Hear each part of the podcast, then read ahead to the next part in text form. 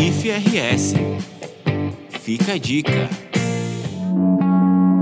Em épocas como esta em que vivemos, a ciência e a inovação devem andar ao lado das atitudes em prol da comunidade.